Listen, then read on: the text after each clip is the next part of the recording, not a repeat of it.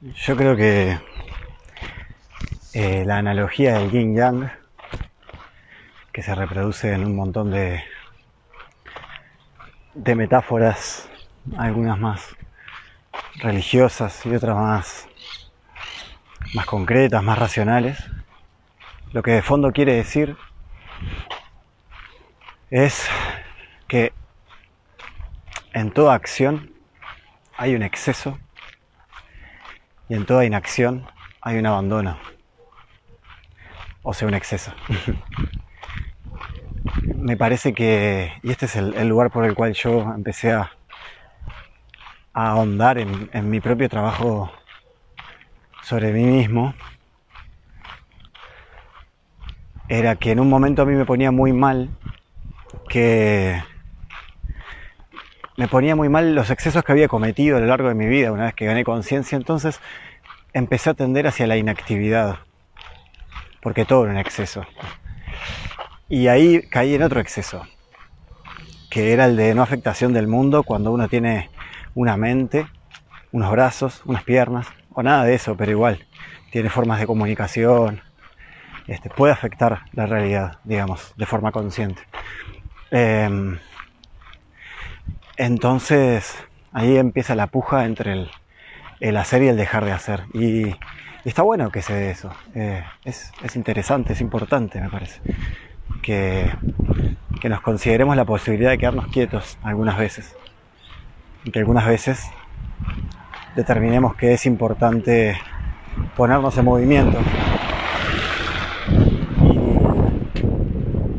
creo que el trabajo sobre sí mismo, la espiritualidad, la paz interior, todas esas formas de, representar lo mismo, me parece que surgen de, de la oscilación entre la quietud, el reposo y, la acción, el movimiento. Eh, y es precioso, es hermoso. Me doy cuenta de que todos mis excesos derivan en una mayor o menor escala de un exceso de quietud o de un exceso de movimiento. Mm, creo que es como un, una gran forma de mover el ego o de mantener al ego entre ambos lugares sin fundirlo del todo y, y hacer la plancha en la vida, este, quedarse totalmente quieto y estar todo el tiempo tocando todos los botones del tablero.